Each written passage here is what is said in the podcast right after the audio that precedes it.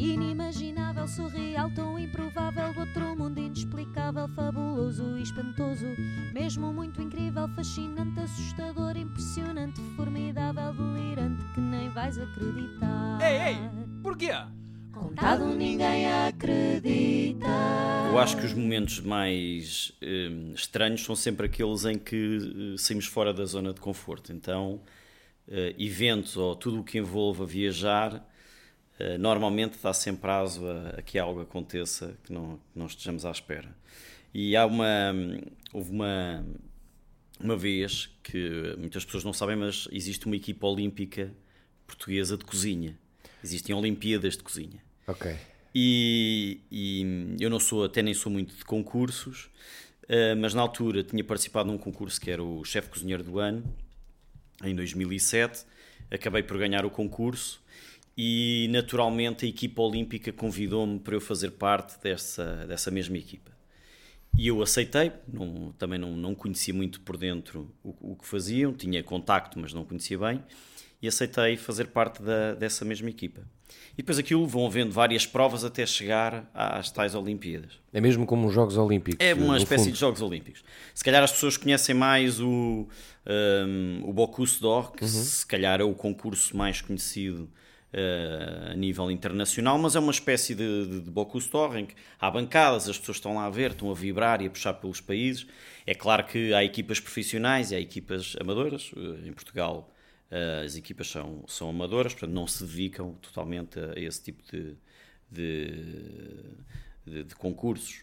Um, portanto, nós fomos todos um, e, e, e, tínhamos uma primeira prova, aliás, foi a única que eu fiz, no Chipre, que era dos países mediterrâneos, uma coisa assim, mas depois tinha Noruega e isso lá pelo meio, portanto não, não percebi muito bem. Mas uh, havia assim uma prova, então fomos até, até ao Chipre, um, até Papos.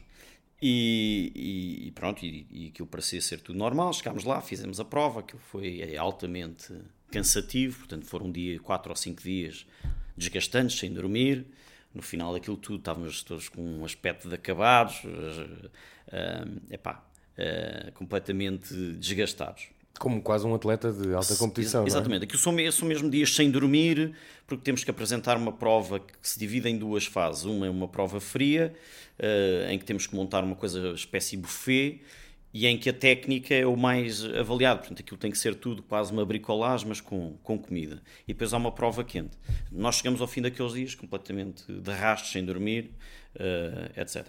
Pronto, a prova acabou, uh, ganhámos prata em ambas, e voltámos para Lisboa e quando chegamos ao aeroporto nós vamos cheios de caixas, onde está o material todo e tudo normalmente caixas que temos que ir para as zonas de fora de formato. Então, imagina, seis ou sete tipos, é? tudo com muito mau aspecto, com umas caixas enormes para a zona de fora de formato. Chegamos à zona de fora de formato e temos que passar as caixas naquele, nos, nos raios-x, não sei. E então metemos lá as caixas, de repente começamos a sentir que os polícias que estavam naquela zona e os, aquele, o pessoal ali do aeroporto começa tudo a ficar assim muito apreensivo com, com as caixas.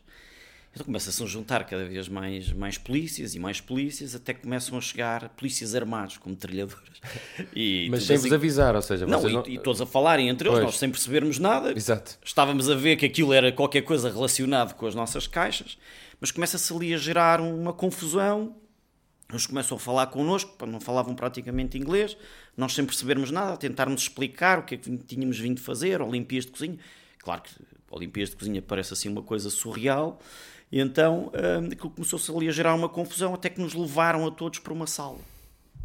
E de repente estamos ali, cheios de, de polícias com metralhadoras, todos numa sala, e eles começam aos berros a gritar. E nós percebemos que era o que é que estão cá a fazer, quem são vocês, até que trazem as caixas trazem as caixas, não eram todas, mas duas ou três caixas, e começam a pedir: ah, tirem tudo das caixas, tudo, tudo das caixas. Nós começamos a tirar tudo das caixas, claro, facas e mais facas, e, e, e, materiais e equipamentos e coisas assim. E os gajos, nós percebemos que eles estavam muito vidrados com umas, umas bolsas que tínhamos dentro das caixas. Tirem isso, tirem isso, tirem isso.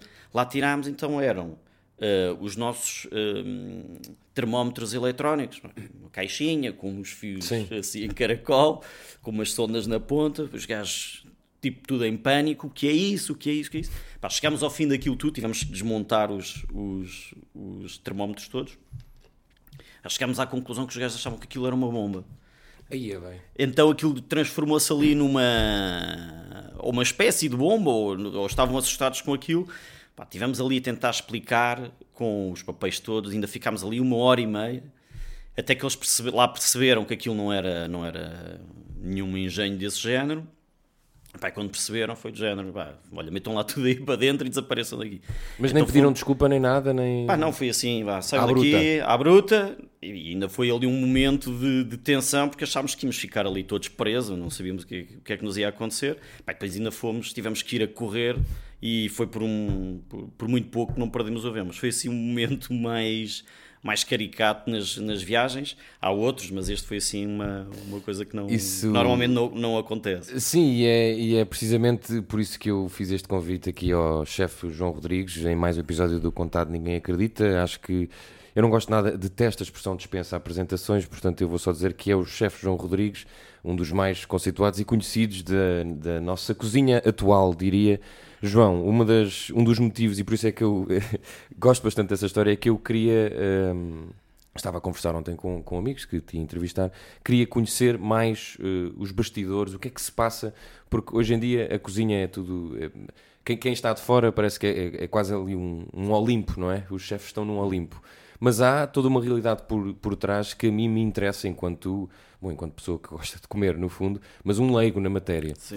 E eu queria começar por uma coisa, antes de irmos a todas estas uh, histórias. Um, tu começas eh, a tua carreira a desenhar-te, a formar-te como chefe e como cozinheiro ali nos anos 90, anos Sim. 2000. No, no, Sim, final, no, mesmo no final. Mesmo no final. E uma coisa engraçada é que o conceito de chefe ou de cozinheiro em Portugal era uma coisa completamente diferente uh, do que é hoje em dia. Como é que, uh, como é que tu lidavas com isso? Ou seja, uh, tendo em conta que não era, não havia esse boom, não havia este estrelato, o que é que era um cozinheiro e, e, e, se isso te influenciava de alguma forma Sim. ou era indiferente?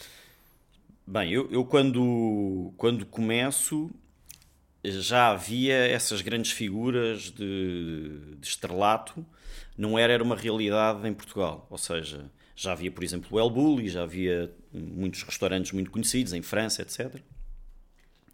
E já se começava a, a, a destacar esta figura do chefe que não é só aquele chefe clássico francês que tem o toque e tem a jaleca e tem todo muito branquinho, imaculado. Já havia uma corrente mais alternativa de pensamento, que acho que o, o El Bulli eh, eh, trouxe muito disso, que criar, criar uma, nova, uma nova ideia de cozinha, uma nova dinâmica. E, portanto, começavam a ver coisas eh, chamadas fora da caixa na altura, um, e, portanto, uh, só que isto não fazia parte de, de, de, do nosso imaginário. Do nosso imaginário, pelo menos cá em Portugal. Portugal, sim, nestes últimos 25 anos, sofreu uma transformação colossal em termos gastronómicos. Um, e portanto, na altura eu, eu, fui para a cozinha, acho que como muita gente, havia, havia uma divisão grande. Havia as pessoas que iam um, um pouco por necessidade, ou seja, uh, ou, ou, até mesmo por não se encaixarem em muitas outras realidades, uh, e depois haviam pessoas que iam porque realmente uh, gostavam e, e, e, gostavam da ideia de ter um, de fazer algo alternativo, de fazer algo com as mãos e poder também uh, poder viajar, porque de alguma forma viajar e, e, gastronomia são coisas associadas. E portanto eu acho que fazia mais parte deste segundo lote de, de pessoas que, que, foram para a cozinha, embora eu não fizesse ideia do que é que era uma cozinha profissional. Quando, quando decidi uh, ir para isto, não, não, não tinha a mínima ideia. Eu estudava queria seguir Biologia Marinha, porque não porque não fosse um chamamento, mas porque gostava, lá está, da ideia de, de ter uma vida junto ao mar e etc. E ter uma profissão que tivesse ligada a isso. Mas rapidamente percebi que não, não era isso que queria fazer. Portanto, andei ali um bocadinho num, numa espécie de. Tirei um ano sabático para pensar nas coisas. E, e depois surgiu uh, em casa, vivia com os meus irmãos. A minha irmã mais, mais velha perguntou, a Ana perguntou-me eu já cozinhava muito, mas de uma forma muito caseira. Uh, ah, porque é que não, não pensas nisto? Tem jeito? Uh, é uma coisa que tens gosto de fazer? E aquilo de alguma forma fez-me sentido. Ainda não tinha dado esse clique até. Ainda não me tinha dado esse clique, não gostava mesmo de fazer, gostava de ir ao mercado comprar as coisas, gostava de, de estar à mesa, sempre gostei muito, uh, mas nunca tinha pensado nisso como uma, uma possibilidade. E aquilo de alguma forma fez-me sentido. Fui-me informar sobre escolas. Na altura fui à Escola de Hotelaria de, de, e Turismo de, de, Lisboa, que era nas Olaias. Hoje em dia já mudou, já é ali perto de Campo Rico, mas na altura era nas Olaias. E quando chego para fazer a inscrição, dizem-me que é o último dia de inscrições. E tinhas 21 anos, não era? Tinha, tinha 21 anos na altura. E portanto, hum, entreguei, fiz ali uma inscrição, os documentos todos que tinha, sei o quê, depois acabaram por me chamar, fiz uma pequena prova e, e depois uh, entrei. E depois, à medida do que fui fazendo o curso, uh, fui, fui me dando conta dessa tal realidade e fui, fui gostando. Depois, acho que só com os estágios é que realmente temos uma noção mais, mais séria do que é do que é que é esta, esta uh, o que é a cozinha profissional e a partir daí uh, gostei muito e decidi uh, seguir. Então não podemos dizer, ainda ontem estava a, ver, a ler aqui uns bons artigos, sempre que uma pessoa morre há sempre bons artigos sobre, estava a ver aqui um de Maria Luz Modesto, da carreira dela, e, e, e, estava ontem a ouvir um programa a dizer que ela, ela surge de certa forma também a reboque de, do que aconteceu nos Estados Unidos, precisamente nos anos 90, 80, da dinamização da televisão. Sim. Toda essa coisa de, de, da cozinha passar para a televisão não, não teve grande influência, ou seja, todo, o tal estrelato não foi uma coisa que para ti. Ou havia, por exemplo, se, não me engano, o teu pai tem uma, tinha uma ligação muito forte com o mar, não é? Sim. E aí também a tua ligação forte com o mar, mas essa dicotomia, todas essas, eh, não. essas estrelinhas não... não... não. havia, quer dizer, não, eh, era uma coisa muito distante, não é? Essa, como te disse, era uma coisa muito distante essa, essa ideia de estrelato, de grandes restaurantes. Um, para mim era uma coisa não fazia parte do meu dia a dia, não é? E ouvindo, e à medida que entrei no curso, fui ouvindo mais e lendo mais, e a partir do momento em que te interessas, vais à procura dessa informação. Um, portanto, não foi isso que me levou a, a, ir para a seguir cozinha. Eu fui para a cozinha porque vi naquilo algo que eu gostava de fazer. Um, e depois, um, quer dizer, a realidade em Portugal era, era outra coisa, é? Portanto, os, os grandes restaurantes, por assim dizer, estavam normalmente em hotéis. Uh, os restaurantes uh, chamados de luxo, não é? Então havia uma, uma, uma, uma uma grande uh, admiração pela cozinha mais tradicional, ainda há, uh, e, e, depois estes, estes restaurantes estavam muito dispersos pelo país, normalmente em, grande, em estruturas maiores.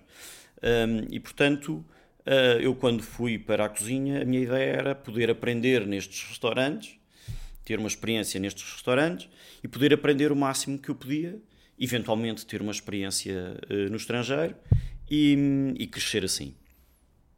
Um, mas é engraçado ver, falares uh, na Maria de Lourdes Modesto, porque é, é, exatamente isso: é nós olharmos para Alemanha, Bélgica, França, Espanha, Itália e tu perceberes que em todos esses países as grandes figuras são chefes e em Portugal, com uma, uma riqueza gastronómica e uma cultura, cultura mais ou menos, mas uma riqueza gastronómica muito grande, um, todo este a, a, nossa grande figura é alguém que vem exatamente do meio da, da, da televisão como é por exemplo a Julie Child que acho exatamente, que será sim, o maior sim. para sim sim um, mas isso é interessante também diz muito sobre o país não é exatamente ela é, é uma figura feminina e bem ela ela tinha tudo menos de, de, de, de diria de da figura feminina tradicional, não é? Ela veio uh, lutar contra esses estigmas, mas sim, de facto, agora pensando nisso. É, é, é, isso revela muito sobre o que é a nossa ideia e, e, estes últimos 20, 25 anos, se calhar eh, estes últimos 10, 12, com mais intensidade, tem havido uma mudança, eu diria, colossal na maneira como as pessoas olham para, para, para a comida. Uh, isto não quer dizer que, que, se esqueça o passado e que, e que, que aquilo que chamamos de tradição, que no fundo é um, um conjunto de coisas, um, ehm, que se esqueça, não é? Eu acho que ele deve ser perpetuado mas como em todas as áreas da sociedade, acho que as, as tradições são feitas de, uh, em algum ponto, foram evolução, foram, Sim, tem que renovar, tem foram modernidade, portanto é Uh, eu acho que a, a tradição vem de, de, costumes que se criam e que toda a gente adota de forma a que ficam, que se perpetuam. Mas isso não impede que tudo o resto evolua e, portanto, como, uh, como eu o vejo assim, acho que a cozinha também tem que evoluir. Deixa-me perguntar-te uma coisa, em, em, relação a esses tempos mais de juventude, ou de, de início da idade adulta do curso, uh, recordas-te de algum momento em que pensaste tanto em viagens, ou na leitura, ou no, nos, nas tuas influências de, de outros chefes que de certeza que, que tiveste, de te sentires... Uh, como é que eu ia dizer, cheio, ou seja, de repente é isto que eu, que eu quero estar a fazer. Algum momento Sim. em que pensaste quase uma coisa de êxtase, não sei. Eh. Não, eu, eu, senti, eu acho que senti isso muito a seguir a um estágio que fiz no Ritz,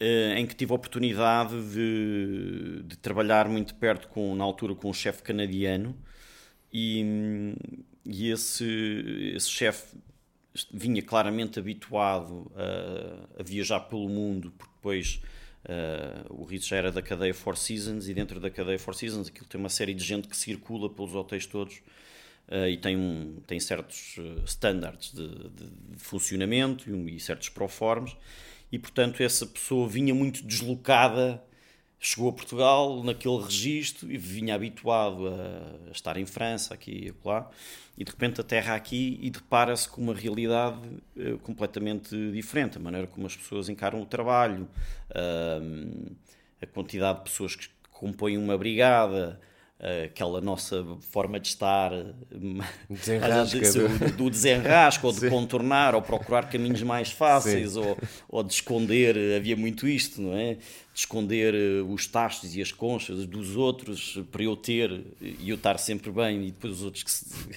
que vão à vida deles.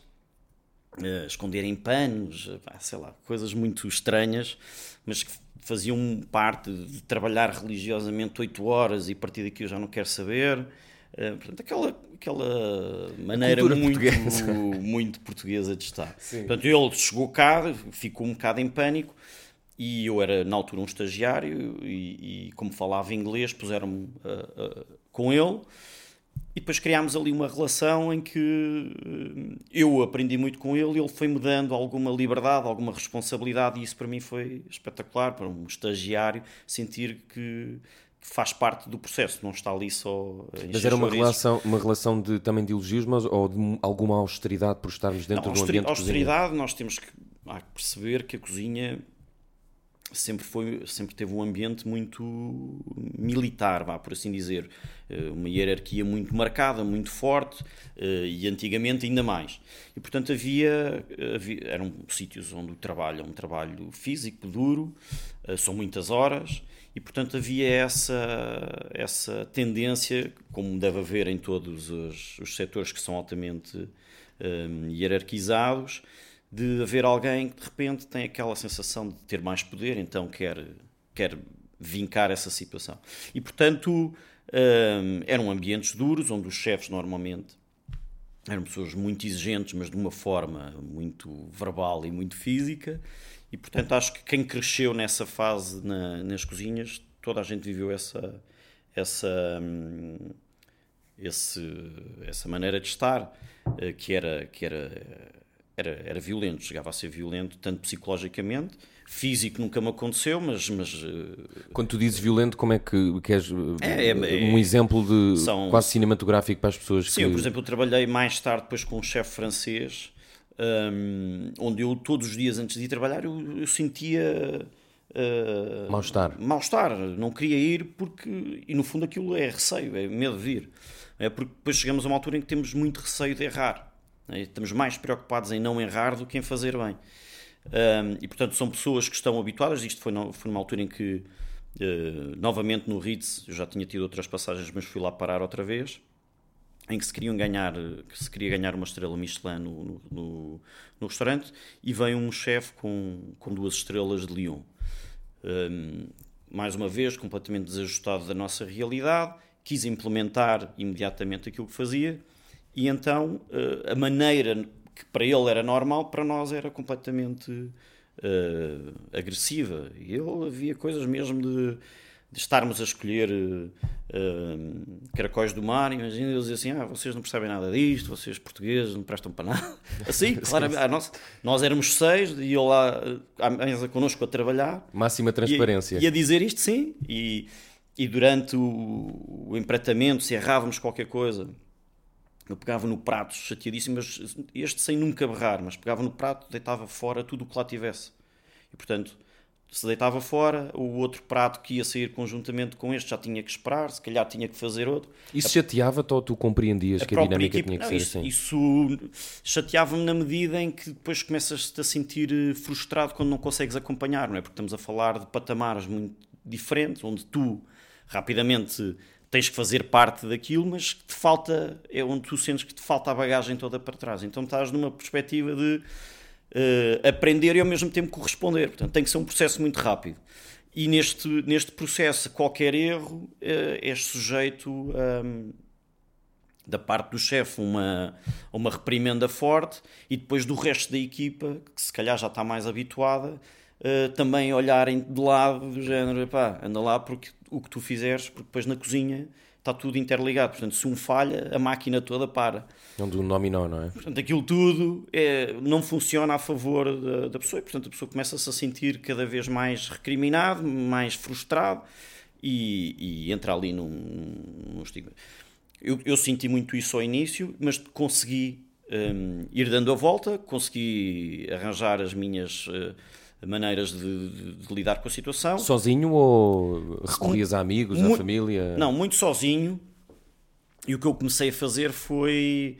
Uh, imagina, nós entrávamos às duas da tarde, eu entrava às 10 da manhã. Percebes? Certo.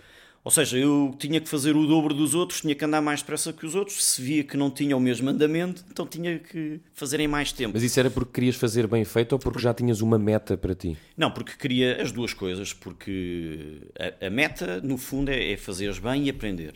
E, portanto, como eu queria estar junto de, daquela equipa e aprender e estar com aquele chefe e aprender, eu tinha que arranjar maneiras de poder corresponder. Então, hum, comecei a fazer por mim e depois aos poucos hum, fui, fui contornando a situação. Há ali, uma, há ali toda uma. Há ali todo um comportamento de subserviência, não é? Que é assim, sim, e, muito bem, muito bem, muito certo. bem, na, expecta, na expectativa de um dia a pessoa te reconhecer e dizer assim: com este eu posso contar, já não o chatei. Estamos sempre a falar de respeito também, não é? Sim, sim. Mas hum, o que eu acho que a grande diferença entre esses tempos e os de hoje é que hoje hum, as pessoas já não estão para isto. E antes isto fazia parte do processo, nós aceitávamos isto como parte do processo e depois ah, como algo, como algo que nos faria ser mais fortes e crescer em cima disso e portanto estávamos mais preparados. Hoje em dia, hum, como há tanta coisa, ah, viaja-se muito mais facilmente, aprendes muito mais coisas, tens as redes sociais, ah, tens acesso a todos os livros. Na altura arranjar um livro de cozinha era uma coisa dificílima. Tinhas que mandar vir ou ainda Tinhas conseguias? que mandar vir ou numa viagem tinhas que comprar. Não era, não era fácil. Hoje em dia, uh, Amazon... E-books e Amazon, sim, Tu sim. arranjas tudo, não é? Um, onde, onde quiseres arranjas a informação toda. E, portanto, é, é muito natural eh, que as pessoas hoje achem muito mais interessante uh, ir para a Dinamarca fazer um estágio do que estar a aturar o, o fulano, o Y aqui em Portugal. E se não gostar, passa para outro, e passa para outro, e passa para outro, e vai construindo um, um currículo invejável, mas que depois é um bocadinho incipiente também. Portanto, há as duas, mas essa, dois lados. Essa dinâmica hierárquica continua a existir, mas o que me estás a dizer é que talvez o ambiente mais violento tenha, tenha-se alterado daquilo que tu conheces. Sim, é, portanto, hoje é muito mais, foi muito mais encurtada, portanto, eliminaram-se uhum. escalões ali pelo meio que realmente não faziam muito sentido, porque depois as pessoas acabavam todas por fazer um bocadinho de tudo. Um, havia cozinheiro de terceira, ajudante, cozinheiro de terceira, cozinheiro de segunda, cozinheiro de primeira, subchefe júnior, subchefe. Parece aqueles cargos que, Sim, o, que o governo. Portanto, isso foi tudo eliminado. Hoje há chefe de partida e um, ajudante de partida. A partida são as secções da carne, do peixe, das entradas frias, das entradas quentes, etc. E depois há um subchefe e há um chefe. Pode haver um, um, o chefe patrão, que normalmente uhum. é a pessoa que é o dono do restaurante também, ou o chefe executivo, se for o caso de um, de um hotel ou qualquer coisa assim. Um, eh, e portanto, hoje uh, também se percebeu ao encurtar que as pessoas esperam ser tratadas de outra forma, porque senão vão-se rapidamente embora. Portanto, hoje já faz parte do, da, da, preocupação de, de um chefe de cozinha a maneira como tu lidas com a tua equipa, como promoves o crescimento dentro da tua equipa. Portanto, todas essas questões fazem também parte de, daquilo que é uh, o trabalho de um, de um chefe. João, antes de irmos aqui ao, ao, ao, presente mais, mais atual, o presente mais atual é um bocadinho estranho, eh, mas eh, ao futuro e ao presente, um, olhando para aqui para, para, para, para, tu, para, o teu trajeto e disso que estamos a falar, um, seria impossível em Portugal não fazer o teu percurso sem passar por este, toda esta restauração e todo, todos os hotéis de, considerados de luxo, ou seja, não, não, não haveria outro caminho naquela altura para fazer? Hum, naquela altura acho que não. Ou seja, havia uma ideia de fazer o caminho. É? Mas era e, esse tradicional. E era esse o tradicional e quanto mais tempo levássemos a fazer o caminho era bom sinal. Porque, okay. era, porque era sinal de, uh, de consolidação de processos. Ou seja, demoraste X tempo aqui, X tempo ali, ou seja, não saltaste etapas. Não, não. Portanto, isso era visto com, com bons olhos, que é exatamente um bocadinho oposto do que do que é hoje. Hoje as coisas têm que ser todas muito rápidas. Na altura era assim, portanto eu, eu diria que na altura este era o procedimento normal e o, e o processo natural para quem queria uh, subir uh, patamares na, na cozinha. E nessa altura tinhas tempo também para viajar? Não, não tinha, quer dizer, tinha eh, o período de férias em que poderia, poderia viajar, mas durante o dia não, porque eram 14, 16 horas e foram assim durante muitos anos. Depois, obviamente, quando tínhamos férias ou quando tínhamos uma, uma abertazinha, aproveitávamos para viajar e eu sempre aproveitei para viajar muito porque eu acho que também se aprende muito a comer. Eh, eu estou a dizer isto, mas quero também dizer que havia eh, e há muitos chefes autodidatas no meio deste processo hum. todo. Portanto, pessoas que uh, têm muito gosto e que se criaram, mas que começaram logo o seu próprio restaurante e foram aprendendo daí. Portanto, um, eu estou a falar, se calhar, num, num canal mais institucional, mas depois vamos percebendo, e hoje em dia é cada vez mais evidente, que há muitas formas de, de, de fazer a mesma coisa. E isso é bom. Isso é ótimo. Isso é, isso é ótimo. Há alguma noite ou dia de trabalho que te recordes, que te consigas recordar que tenha sido memorável? Ou seja, de isto foi muito bom hoje?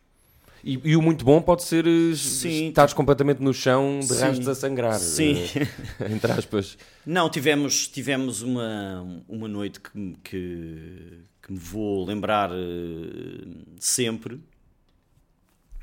E foi no Feitoria. E foi há não muito tempo, foi em, em 2019. Um, daquelas noites em que tudo é perfeito. Ou seja, os produtos todos que chegaram estavam absolutamente imaculados, estavam uh, perfeitos. A equipa uh, fez tudo de uma forma uh, su super natural e tudo muito bonito, tudo muito bem feito, que eu quase de, de, de, de revista, quase de fotografia equipa de sala, uma consonância, não houve ninguém a pedir nada fora do normal. Foi aquele dia em que não há restrições, não há aquelas coisas que é, conseguimos servir a toda a gente tudo igual, menos degustação. Todos de nove pratos a toda a gente, foi assim uma coisa uma orquestra espetacular. Em, uma orquestra em harmonia perfeita. Sim, tudo perfeito, sem dizer nada, sem, sem, tudo muito automático, muito mecânico, muito bem feito, tudo muito, com muito sabor, porque nós provamos tudo quando estamos na, na roda. E, e nesse dia tivemos, uh, viemos a saber no fim, tivemos um inspetor, tínhamos um inspetor do Guia Michelin na sala, uh, que depois se apresentou uh, no fim do, do, jantar e veio à cozinha e disse que tinha sido tudo incrível, que normalmente não tem, muito, não tem de todo reações ou tem reações muito pro forma. Pessoalmente são muito frios. É sim, é e tem que ser, faz sentido. Claro. Um, e ele apresentou-se e deu, elogiou muito o restaurante e disse foi foi foi inacreditável. E nós percebemos que era um inspetor belga na altura uh, e percebemos que aquilo poderia uh, levar-nos a, a, a, outros patamares. Acabou por não acontecer, mas um, mas foi uma noite que foi absolutamente memorável, daquelas em que quase que estamos a. É quase um bocadinho. Quem tem esta sensação é quem muitas vezes uh, toca música, uhum. que é de repente estás a improvisar e há ali um momento em que estão todos em consonância e naturalmente as pessoas começam-se a rir porque aquilo está tudo a fazer sentido. E foi um bocado esta sensação, uh, faço esse paralelo com a música. tive essa sensação nesse, nesse dia no serviço em que não, era, não foi preciso dizer nada, as coisas uh, fluíram de uma forma tão natural, mas tão harmoniosa e perfeita que acho que me ficou para sempre esse, essa noite de serviço que foi, foi absolutamente espetacular. Essa fica para o, para o registro, Sim. para o arquivo. Sim. Antes de irmos à, feitoria, eh, que ponto da tua carreira sentes que, que te talvez tenha marcado mais naquilo que fazes hoje e naquilo que provavelmente quererás continuar a ser? Qual é que achas que é um momento mais marcante? Uh, depois desses estágios de, de também de um, de um, curso de produção alimentar e portanto de teres de fazer aquela Sim. trajeto entre Ritz e outros locais de eu, eu, depois da, eu depois da escola ainda ainda fiz um, o curso de produção alimentar na, no Estoril mas depois acabei por, por congelar a matrícula porque percebi que queria era estar a cozinhar e queria queria efetivamente ser cozinheiro e e portanto eh, fui trabalhar para a Bica do Sapato, na altura, em 2002, 2003, e, e a Bica era, era outro mundo. É preciso lembrar-nos, estamos na transição, né, no meio deste turbilhão de transformação daquilo que era uh, o panorama gastronómico português. Portanto, era um restaurante claramente criativo, uh, muito direcionado para um público que tinha a ver com música, com arte, com moda, com. Um, e portanto era um ambiente muito específico e onde tínhamos produtos que eu nunca tinha visto nos outros sítios antes, portanto tínhamos acesso a produtos inacreditáveis e portanto foi um, foi um mas tínhamos muito trabalho, portanto era um restaurante que estava sempre cheio, com muito movimento, muita loucura à mistura, foi, foi, foram três anos, acho que estive lá três anos, foram três anos de muita aprendizagem e de, e de um ambiente completamente diferente, uma cozinha mais, de, mais combativa, vá de volume. E portanto foi, foi, foi muito interessante. E, portanto eu acho que cada sítio por onde eu fui passando me deu alguns skills que depois tudo junto um, me permitiu fazer o meu próprio, o meu próprio caminho. Uh, mas assim marcante são esses pontos, são, esses, são, são essas fases. É sempre é, é uma pergunta ingrata sempre. Sim, porque é difícil porque cada um deles trouxe qualquer coisa que depois se revelou ser importante mais para a frente. Deixa-me perguntar-te duas coisas, uh, uma muito direta. Uh, um chefe pode se tornar refém de uma estrela Michelin? Claramente. Sim. Porque é, é algo que não vou dizer todos, mas eu, eu, eu diria que 90% dos cozinheiros sonha com uma estrela Michelin. É impossível não sonhar? É a mesma coisa que um ator não sonhar com um Oscar. é mesmo, será o mesmo, a mesma coisa. Poderá haver alguém que diga, ah, não, não, se me desse um Oscar eu não queria. Mas eu, pessoalmente, não acredito. E com, a estrela, com as estrelas Michelin é a mesma coisa, porque está, faz parte do nosso imaginário e do nosso sonho. A questão é que quando tu ganhas uma estrela Michelin, tu nunca mais vais querer deixar de ter uma estrela Michelin e vais querer ter a segunda. Quando tens a segunda, naturalmente vais querer ter a terceira. E na terceira, quando lá chegares, não há mais nada. Portanto, é não quereres perder aquilo o resto da tua vida. O problema disto é, é, é seres consistente. É teres sempre gente ao teu lado, porque depois não fazes nada sozinho. É teres uma equipa toda ao teu lado que te permita ter essa consistência e ao mesmo tempo continuares a ser criativo, porque se não estás sempre a evoluir, nem que seja para parecer que a coisa está exatamente igual. Se não estás sempre a inovar e a melhorar, vais ficar para trás. E se vais ficar para trás, sujeitas-te a, a, a, perder uh, as tais estrelas. Portanto, eu acho que depois entramos numa espécie de, de, de processo em que estamos reféns de nós mesmos. É? Quando se perde, é, não é o fim, mas é, é um. É morte do artista. Eu, eu, eu, eu acho que não é a morte do artista. Acho que é muito uh, psicológico, mas obviamente que pá, ninguém quer passar por isso, ninguém sim, quer sim, experimentar sim. ou ninguém quer passar por isso, embora às vezes aconteça. Uh, saindo de um restaurante para outro, já se sabe que isso é um processo natural, embora não seja, não seja aquela ideia de perder porque não se tem qualidade, não é? Um, mas, mas sim, acho que é, é sempre mau. Falando agora das estrelas Michelin e de, destes 13 anos de, de, feitoria, isto é como acabar uma relação uh, afetiva ou não podemos é. pôr nunca as coisas nesse tempo? Não, é, claramente. É, é exatamente isso porque é muito tempo, não é normal estar-se tanto tempo num, num sítio, pelo menos num sítio que não é nosso. Não é? Há chefes que passam a vida inteira no mesmo sítio, mas o restaurante é deles, portanto, isso faz sentido. No meu caso, hum, não, mas eu sentia, sentia o restaurante como, como meu, e portanto, obviamente, quando é assim, tu dás tudo o que tens em prol, mesmo que não possas escolher as paredes, ou as cadeiras, ou as mesas, ou etc., dás tudo em prol de, daquele restaurante. E foi isso que eu fiz. E, e muita gente passou por ali, conheces muita gente, uh, formas muita gente, dás hipótese a muita gente, portanto crias laços um, ehm, afetivos até com as paredes, é? com aquilo tudo, é? eu muitas vezes dei por mim já a enganar-me no caminho porque inconscientemente já estava a ir para lá, é? Portanto, tens... tem, isso aconteceu recentemente? Essa... Sim, tens de mentalizar, não, não, não é para aqui, é para ali Sim. que eu quero ir. E portanto, isso mostra, só isso por si só mostra que há toda uma rotina, uma dinâmica dentro de nós que depois vai ter que ser, vai, vai ter que se desvanecer aos poucos. Como é que isso se decide?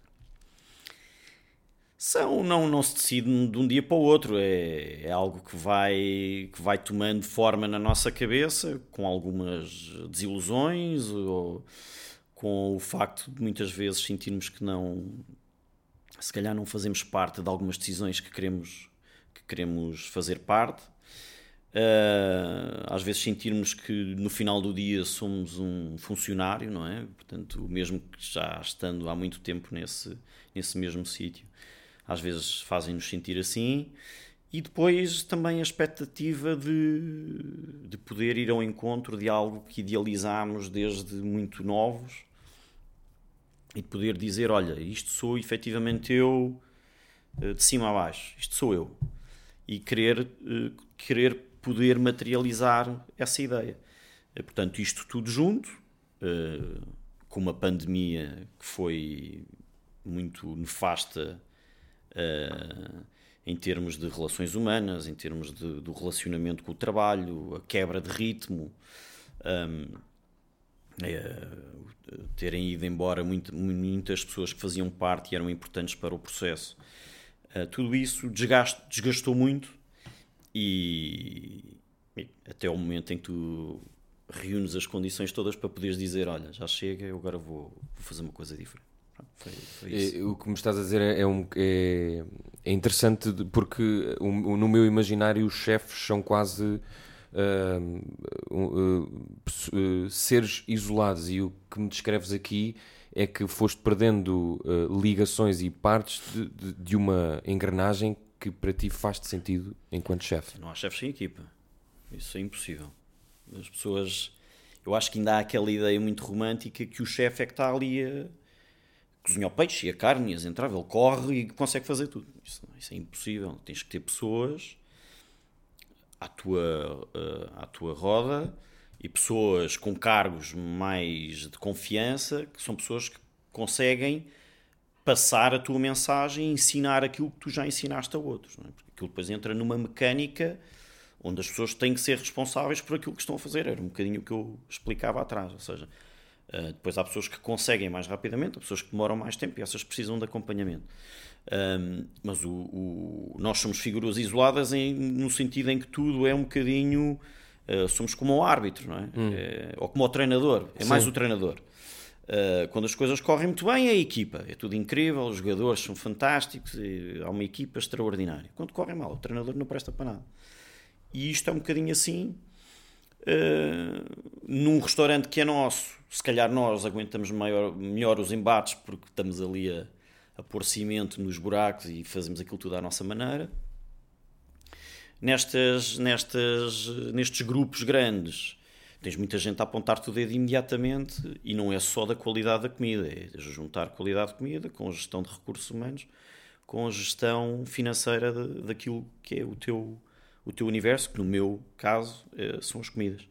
Portanto, há que ter resultados financeiros, há que ter eh, resultados eh, de qualidade, há que manter o HCCP em, em, em, em registros como deve de ser, há que manter equipas, há que renovar equipas, há que promover equipas, portanto, há que, há que fazer muita coisa e o nosso trabalho é um universo de, de pequenas coisinhas, mas, mas as pessoas olham para nós de uma forma muito isolada e não há chefes sem equipa. Portanto, a equipa é fundamental e quando não se entende que, que, estas, que as pessoas são fundamentais, fica mais difícil porque depois somos nós que temos que gerir isso sozinhos. Uma última pergunta desta parte. Estavas a falar aí do treinador uh, quando perde é o culpado. Tu já, já houve alguma noite ou dia em que sentiste derrotado?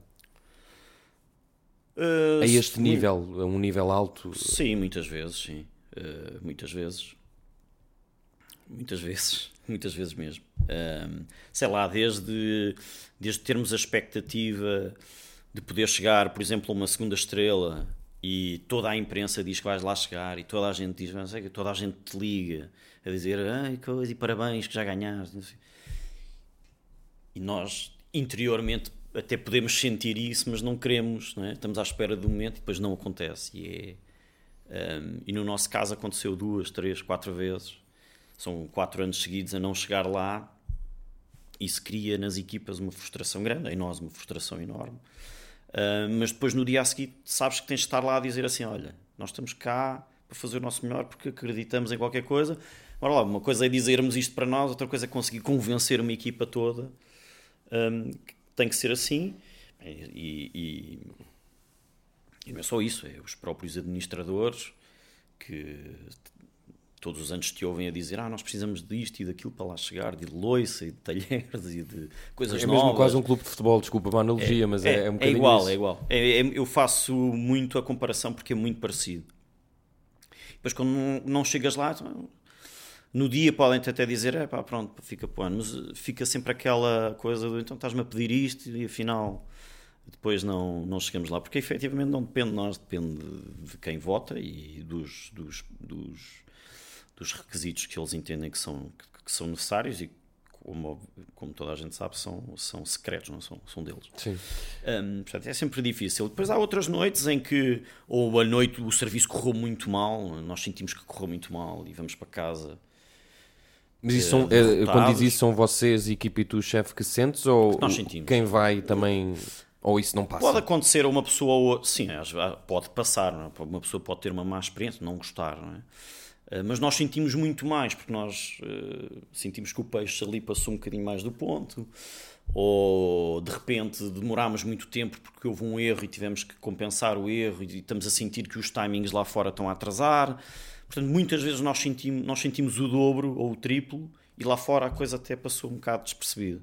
Mas são dias em que, quando, quando tudo, a sala, a cozinha, quando nós sentimos que é uma noite negativa, é, é é mau porque nós o que fazemos é tentar eliminar o erro, é? Uma, tentar buscar uma, a perfeição, sabemos que nunca vamos lá chegar.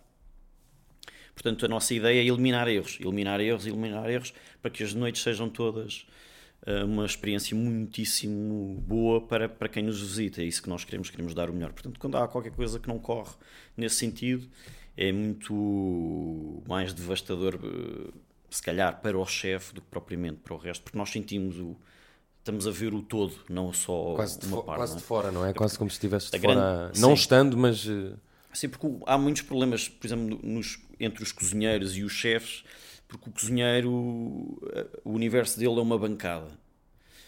E para nós é tudo. É? é? desde que o cliente entra na porta, eh, a ida à casa de banho, o vinho, o serviço e cada uma das bancadas que ali está. Portanto, hum, nós estamos a ver o todo, eles só veem a parte e às vezes não entendem o porquê de certas, certas coisas que dizemos e que pedimos, uh, mas a, a, verdade é esta. Portanto, há, nesse, nesse sentido, as coisas são realmente muito centralizadas no chefe, embora o chefe necessite de, de ter muita gente à volta uma, para funcionar. Uma provocação. Como é que o chefe João Rodrigues lida com incompetência? Como aqueles chefes que tu me falaste lida ou conseguiu arranjar mecanismos para não ser como foram as pessoas que passaram? Sim, hoje em dia, hoje em dia hum, de uma forma muito diferente. Já passei por esse, como vivi esse, esse tipo de, de, de, de experiência. Acho que isso depois fica-nos um bocadinho no sangue e, portanto, nós imitamos sempre os nossos ídolos, Exatamente. não é? E há tendência para reproduzirmos. Um, mas como fui percebendo que, que as equipas e as, as pessoas, os, os, mais novos, já não. Nem é uma questão de não aguentar, mas não, não querem saber. É, eu não estou para isto. E vão para outra coisa. E a verdade é que há outra coisa. Há muito mercado, portanto, e cada vez mais. Portanto, há muita escolha. Quando há muita escolha, as pessoas fazem o que querem. Portanto, eu comecei a perceber que nós tínhamos que ser também apelativos para dentro, não só para fora, mas para dentro.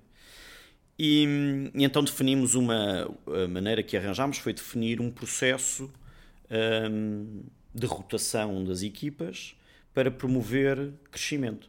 Outra ideia que, que claro, que ficou, que ficou muito assente e que foi discutida na altura com, com a administração do grupo foi de poder, de eu poder estar presente em mais espaços porque ao poder estar presente em mais espaços, tu fazes toda, toda a tua equipa vai crescer, não? É? alguém vai ter que subir um patamar. E isso é bom para manter as pessoas um, contigo, para manter as pessoas motivadas, para manter as pessoas com aquela sensação que há, um, há realmente um processo de crescimento. Portanto, isso foi feito e depois tem muito a ver com uh, criar processos. Criar processos é muito importante numa, numa cozinha, ou seja, as pessoas saberem exatamente como é que fazem o molho, saberem exatamente o que é que têm que fazer, se têm dois pratos, saberem exatamente quais são os passos que aqueles pratos têm, como é que se trabalha aquela, aquele produto, eh, quando é que chega, eh, a que horas é que vai começar, a que horas é que vai finalizar, o que é que fez bem, o que é que fez mal.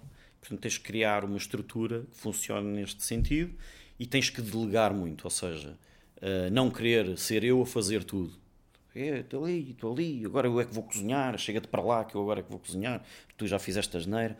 Havia muito estas coisas, não é? Ah, o primeiro erro, ah, chega para lá que eu é que faço. Não podes fazer isto às pessoas, as pessoas têm que perceber que o erro faz parte. Agora, nós temos é que ter uma bagagem grande para poder, uh, ah, um, como é que eu ia dizer, absorver o erro. É? Temos que absorver o erro e ter capacidade de dar logo resposta. Portanto, só consegues isto criando estrutura, criando uh, uma rotina muito forte em que a pessoa sabe muito bem o que é que tem que fazer, como é que tem que fazer, uh, tudo com termómetros, não há cá, ah, acho que está mais ou menos pelo ponto. É a perfeição, é ser professor e também amolecer um bocadinho o ego. Sim, sim, sim. Não, e, uh, o ego de todos, não é? E principalmente o meu, ou seja, eu, uh, a pessoa tem que perceber um, que estamos a formar uh, novos profissionais e que o erro vai fazer parte e, portanto, o que temos que perceber é que nós próprios temos que criar uma estrutura para que as coisas funcionem. Porque senão estamos-nos sempre a queixar de toda a gente e não percebemos que se calhar o erro uh, é nosso mesmo no início. Portanto, eu fui mudando, fui mudando isto, fui ficando mais calmo, fui pondo pessoas entre as pessoas para não ter contactos eh, muito diretos, ou seja, se alguém faz alguém faz a geneira numa determinada secção, eu chamo a pessoa que está imediatamente a seguir a mim e digo olha, isto não pode acontecer, tem que se retificar. Essa pessoa vai falar com outra que vai falar com outra. Quando a mensagem já chega, já vai muito mais amaciada, já vai muito mais filtrada e, portanto, a pessoa que está junto a mim conhece-me há muito tempo, portanto, vai encaixar e sabe que não é diretamente com ela, embora sinta a, a, a responsabilidade de, de controlar aquele processo Portanto, há aqui uma, uma, uma, uma forma, arranjámos uma forma que funcionasse para todos e que não tornasse a cozinha, eh, a nossa pelo menos, um sítio agressivo. Depois há outras coisas, eu nunca, nunca tinha deixado de pôr música na hora da preparação, uhum. mas fui percebendo que... Que atrapalhava? Eu achava que atrapalhava, mas fui percebendo que ajudava a criar um ambiente melhor e que as pessoas produziam mais. Então, a partir desse momento, ok, vamos, eh, vamos deixar pôr música, depois tens que criar regras, porque há um que não gosta de techno, o outro não gosta de rock, portanto há um dia para cada um. Tens que ser um DJ também. Estas coisas todas para gerir, porque há, na, na, na realidade. E portanto, depois na hora do serviço não, porque precisamos de silêncio, portanto não há, não, ninguém fala. Um, e fomos percebendo algumas coisas que também me foram alertando. Por exemplo, uma coisa que instituímos foi que toda a gente tinha que ter uma garrafa de água para ir bebendo durante o serviço, porque à medida que vais saturando e vais ficando com a boca seca, as coisas todas vão-te parecendo cada vez uh, mais salgadas e, portanto, hum. deixas de temperar a comida. Portanto, sempre a hidratar, mesmo porque está muito calor na cozinha, mas também essa questão do palato para que toda a gente consiga estar sempre sharp okay. nesse, nesse, ponto. Há pequenas coisinhas que depois vamos sempre procurando uh, a organização das, das, das, tábuas, como temos as facas, o que é que temos em cima do fogão, uh, coisas que vais percebendo um, para seres cada vez mais mais eficiente. Uma das coisas que, e por isso é que eu também estou aqui uh, a tentar perceber os bastidores, uh, eu li o, há, há, muito tempo já, até antes da pandemia, um livro, um dos livros do Anthony Bourdain que fala dos tais bastidores e até chega a falar de, de malta portuguesa com quem trabalhou. Um, ele revela ali um lado que eu não estava à espera, em que ele, como chefe, também tinha quase que ser pai, amigo dos sim, seus sim. subordinados. Isso também te acontece? Sim, embora não possas ter o lado tão, tão afetivo, porque tens que manter sempre um distanciamento. É uma coisa difícil de gerir, mas isso acontece. Portanto, a pessoa tem. Já nos aconteceu, uma pessoa do Norte tem um problema com a mãe. Tu tens que, naquele momento, pensar: ponho o serviço que está pronto e precisamos desta pessoa para dar o serviço, ou vamos deixar esta pessoa ir hoje para o Porto Uh, e portanto é muito difícil. Uh, há coisas, há tomadas de decisão muito difíceis, mas uh, nós preferimos sempre privilegiar o bem-estar da equipe. Então a relação não acaba na cozinha, a sair da não, porta e fora até, da cozinha. até mesmo e cada vez mais, sim, mas sempre com uma certa distância. Ou seja, tens sempre que conseguir manter uma certa distância, porque em algum momento.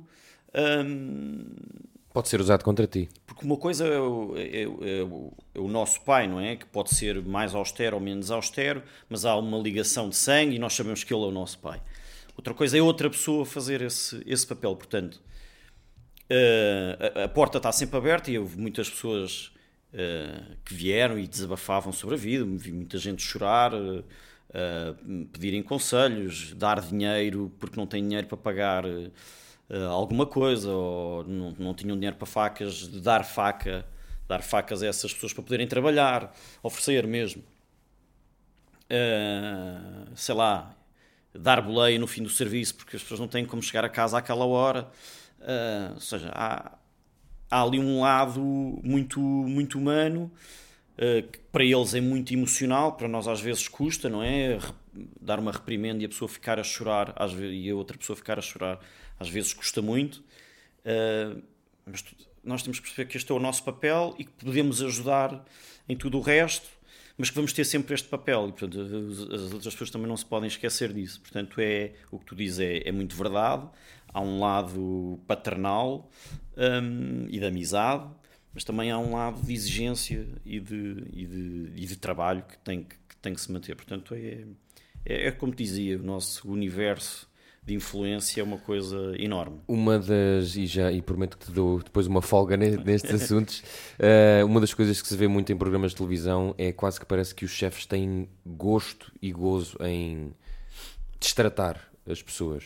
Uh, isso é uma ideia completamente falsa. Não há nenhum gosto, pelo menos para ti, em. Estavas a falar da reprimenda Nunca em de... Não dá gosto nenhum, é altamente angustiante, mas, mas isto porque aconteceu-me muitas vezes ter que o fazer. Ter que o fazer por uma questão quase impulsiva. E era como eu te dizia, eu acho que numa, numa fase fui muito assim e depois percebi que eu não posso continuar assim, senão eu não vou ter aqui ninguém. Porque, porque as pessoas não entendem a pressão, não entendem, ainda não, ainda não, não desenvolveram o suficiente para verem o quadro todo. Portanto, há coisas que não entendem. o não aparecer para trabalhar, o, situações destas, tipos que desaparecem durante dois dias e ninguém sabe deles, não é? E de termos que ligar para alguém da família, o que, que é que se passa? Morreu? Nunca mais vem? O que, que é que acontece? Ou pessoas que aparecem um dia e depois nunca mais aparecem. Quer dizer, há uma série de situações de. Uh, que são difíceis de gerir, o pessoal que leva, vai ao frigorífico, leva coisas para casa no fim da noite, isto acontece, não é? Okay. Nós temos que saber lidar com tudo isto. Agora, uh, e isto é como te digo, durante muitos anos foi assim e assumia-se que era assim. Hoje, e já há algum tempo, que as coisas não podem ser assim, é? Portanto, acho que todos mudamos. Agora, há uma caricatura que é feita na televisão que é de propósito e que é feita de propósito para exatamente para, para ganhar audiências e para mexer com as pessoas. Isso é irritante para ti? Para mim é. É porque eu vejo naquilo uma caricatura hum, uma caricatura exagerada do que as coisas são na realidade. Porque mesmo... Mas achas que é prejudicial? Ou acho, não, não tem, acho não... que de certa forma é prejudicial, embora as pessoas gostem, não é? porque depois as pessoas adoram aquilo.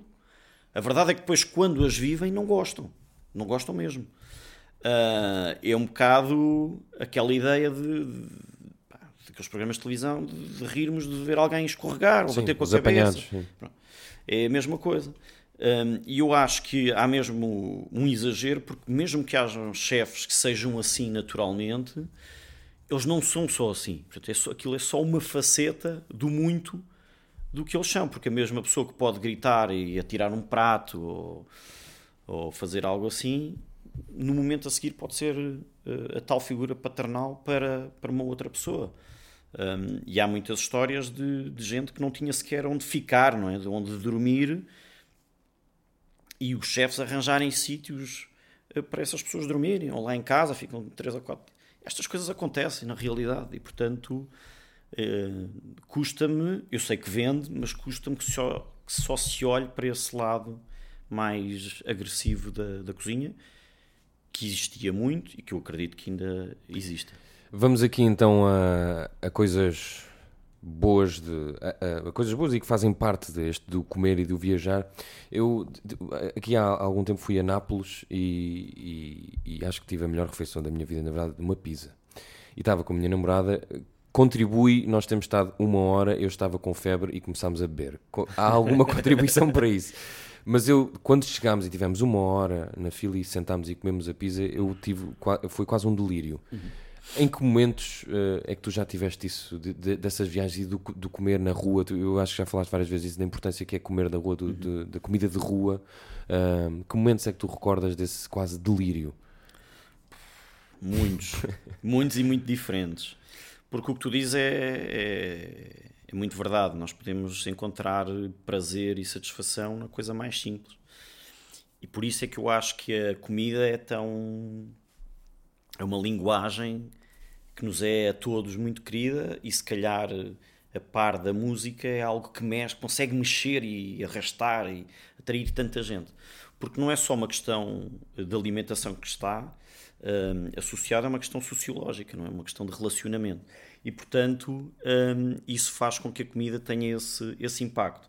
Um, epá, tive muitas, uh, desde restaurantes com três estrelas Michelin em que comes coisas absolutamente inacreditáveis, uh, assadores, um, comes um peixe sublime, uma coisa inacreditável, uh, como podes comer, sei lá, uma bifana que num determinado dia te soube pela vida. Uh, também já me aconteceu uma vez na Serra de Monchique comi uma, uma bifana, nunca mais esqueci dessa, dessa bifana. Portanto, eu acho Mas que foste lá de propósito comer essa não, bifana? Não, foi um acaso? parei numa, num sítio que não conhecia nenhum, de beira de estrada, e estava com muita fome, se calhar isso também ajudou. Bem, pedi uma bifana e aquela bifana estava absolutamente maravilhosa, por isso nunca mais, nunca mais a esqueci.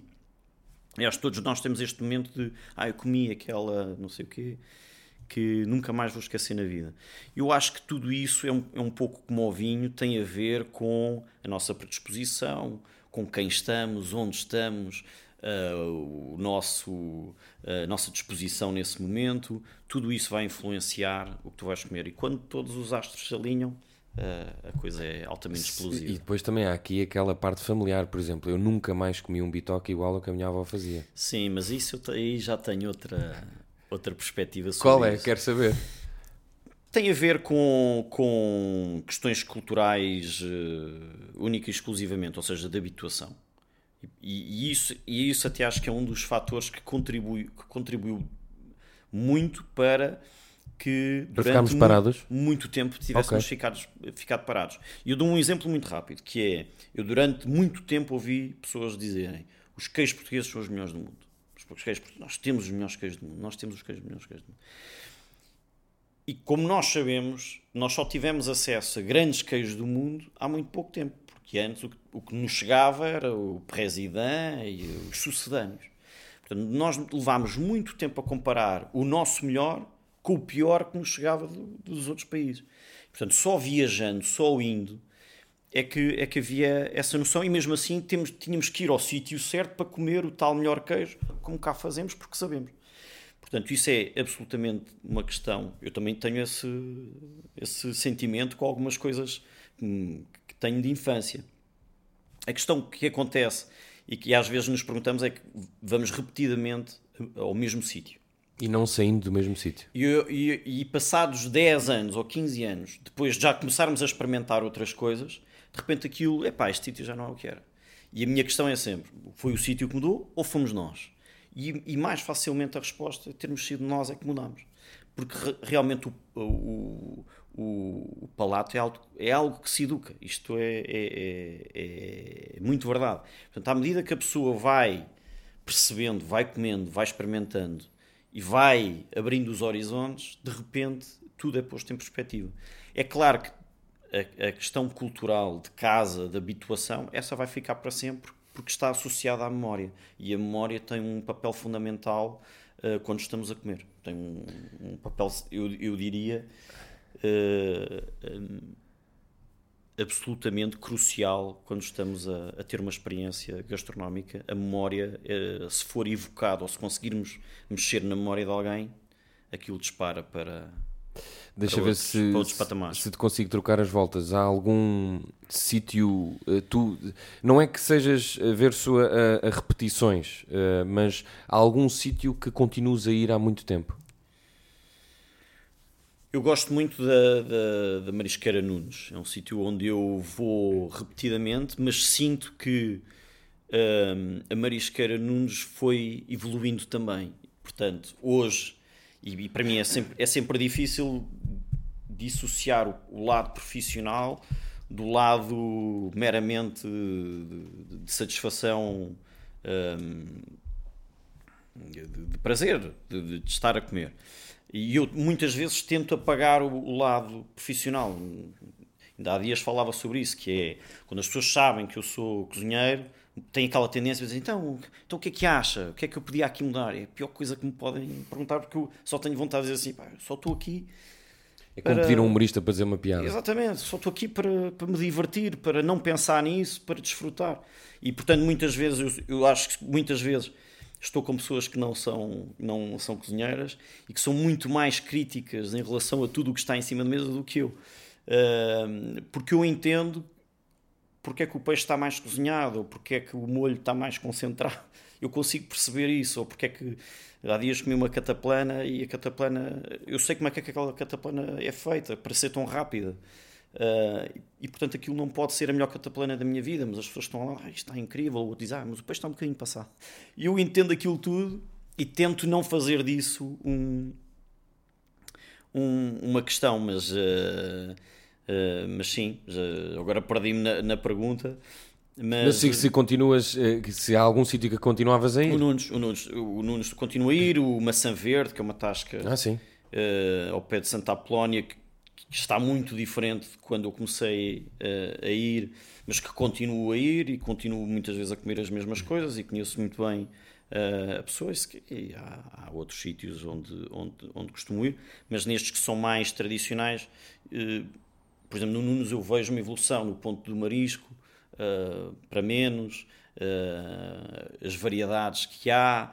Um, e portanto isso dá também me dá prazer. A um, a um, quando se chega a um nível alto, há certas comidas ou certas uh, formas de confecção de comida até na restauração que já, que já não consegues ir. Ou seja, Sim. já te aconteceu ter que recusar ir a algum sítio ou, ou fingir não, que. Fingir sim, recusar, recusar não. Sim, eh, eu, mas é o que eu te digo, eu, eu, eu não quero me tornar um chato pelo, lado, pelo meu lado profissional, não quero que isso tome conta uh, de estar com pessoas de, de, quem eu gosto ou que gostam muito de ir àquele sítio onde eu sei, é pá, aquilo é horrível. Mas vou, entrego-me. E entrego-me porque entendo que, acima de tudo, há um lado social, de estares com pessoas, passares um bom momento e não tem que estar ali com imensos fundamentalismos. Ah, passou aqui não sei o quê, ai, o molho está um bocado. Ser chato. Ser chato. Não, não, não, eu não quero fazer esse papel. E às vezes pedem para eu fazer esse papel, que é o pior de tudo. Mas eu não quero, não quero de todo. Um, ou quando vou comer à casa de alguém, estou-me sempre a perguntar, ah, mas veja lá se isto. uh, sim, exato, Ninguém, consigo perceber. Não sim. estou a pensar nisso. Quer sim, exato. Posso só estar aqui como João Rodrigues. Exatamente. É, pá. Hoje, pelo menos, dê-me lá uma eu, folga. Eu, eu, percebo o outro lado, mas realmente epá, eh, há, há, momentos, e eu tento sempre ser assim, quando vou a algum restaurante, vou para desfrutar, não vou para, não vou para analisar. Mesmo quando vou a restaurantes. Uh, com estrelas ou sem estrelas, mas com, um nível de serviço mais alto, com um nível de comida mais cuidado. Não gosto de dizer isto porque, há, porque isto é sempre um bocado. Sim. Uh, eh, um, polémico. Um bocado polémico dizer. Sensível. Não, nem é polémica, é porque há, há restaurante, há tasquinhas que são altamente cuidadas. Pronto. Portanto não, não posso ser assim tão taxativo. Eu quero fechar a nossa conversa, que já vai uh, muito boa, mas com uma hora com o projeto Matéria, mas ainda antes tenho algumas uh, pequenas questões uh, para te fazer. nisso que tu me estás a dizer, nessas viagens, tu, tu, tens, revela, e há muitos chefes que também têm, mas uma, uma uma preocupação grande em conhecer o produto e em, em atualizar o, o, o, cérebro e a mente e o, e o próprio menu. Um, nessas viagens, o que é que para ti é, é, importante na relação com o produto? O que é que tu achas mais importante? Porque uma pessoa, eu, eu por exemplo, eu vou viajar e obviamente que não tenho o mesmo chip tu, uh, a viajar, mas também gosto de comer bem. Mas um chefe é, é, quase uma pressão que tu colocas, ou, ou já não está nesse nível? Faz parte do, da agenda, não é? Quando vou viajar uh, para o estrangeiro, por sim, exemplo. Sim, por exemplo. Pode não ser, pode ser em Portugal, mas... Eh, não, eu, eu, as minhas viagens são todas, uh, tirando as de férias com os miúdos, e mesmo assim, se calhar, são todas uh, vistas sempre de um, de um, lado gastronómico. Ou seja, tem que, ir, tem, que, tem que haver qualquer coisa para me fazer ir ali. E quando vou, quero experimentar. Pronto, isso é, isso é sabido. Depois tenho viagens que são específicas só para ir a restaurantes ou experimentar coisas. E pronto, e aí não há como dizer. E depois também há viagens dentro do, do país onde vamos, onde vou não só comer, mas também vou à procura de produtores, porque os produtores são a base do meu, do meu trabalho e de, de todos nós que trabalhamos em, em, em restauração. Uh, e portanto são coisas muito distintas. Uh, lá fora as coisas são sempre muito direcionadas, portanto vou à procura de provar uh, não só confecções, mas qualidade de produto, uh, mas tem muito a ver com a maneira como, imagina, se vou à Espanha comer um determinado enchido, vou perceber o porquê, vou tentar perceber o porquê daquele enchido ter sido feito daquela maneira, se leva fumo, se não leva fumo, se é por cura, se é por, por, por pela por, por haver um cuidado com, com, a, com a circulação do ar, com a umidade, etc. etc. Depois as coisas assumem uh, sabores uh, diferentes. E, portanto, perceber isso. Um, se for em relação ao produto, tem muito mais a ver, e aí já tem a ver com o projeto de matéria, tem a ver com a maneira como é feito, como é produzido, o porquê, a história que está por trás e se efetivamente esse processo é um processo para mim me interessa muito que seja um processo chamado um processo limpo, vá, uhum. onde não haja químicos, onde haja uma, uma preocupação com o meio ambiente. Um, e para mim, eh, pessoalmente, não há uma preocupação ou não há um fundamentalismo em relação a rótulos, ou seja, a certificações. porque eu acho que as certificações depois é um, é um mundo muito cinzento que encerra muitas questões. Portanto, eu tenho a minha perspectiva é muito mais humanista, tem a ver com as pessoas em si e com a forma como eles produzem e o amor entre aspas, que empregam naquilo que fazem. Portanto, tem, tem um pouco a ver com isso. Agora, o produto, seja ele cozinhado, seja ele transformado, seja ele em bruto, assume uma preponderância muito grande em todas as minhas, as minhas viagens, porque depois é isso que me vai permitir criar Nessas, coisas novas. Quase que se poderia apelidar de explorador, eh, como aquela ideia Sim. tradicional. Nessas explorações Uh, já houve algum episódio caricato? Eu penso que, eu não sei se li isso em algum lado, mas tu foste para o mar com atuns. Sim, uma... isso, foi, isso foi um jantar. Foi um jantar que fizemos, uh, na altura fazíamos um jantar que se chamavam uh, Jantares Matéria. E a ideia era trazer um chefe internacional e passar com ele quatro dias numa região do país, associarmos um chefe local e depois, com tudo o que víssemos, as experiências todas que tivéssemos, uh, construímos o um menu, na altura no Feitoria, uhum. e servíamos esse jantar. Fazíamos uns vídeos e apresentávamos a todas as pessoas que lá tivessem, apresentávamos o vídeo do que tínhamos andado a fazer, os produtos não sei o quê, e depois haviam os produtores todos eram convidados para explicarem o que é que era o seu produto. Portanto, era uma... As pessoas podiam também viajar connosco e perceber. E, portanto, numa desse, um desses jantares foi no Algarve, e tivemos a, a ajuda do, do, Pedro Bastos, que é uma pessoa extraordinária, tem uma empresa chamada Nutrifresco, passa aqui a, a publicidade. Um, e ele é uma pessoa altamente apaixonada pelo mar, vai além do habitual fornecedor de, de peixe.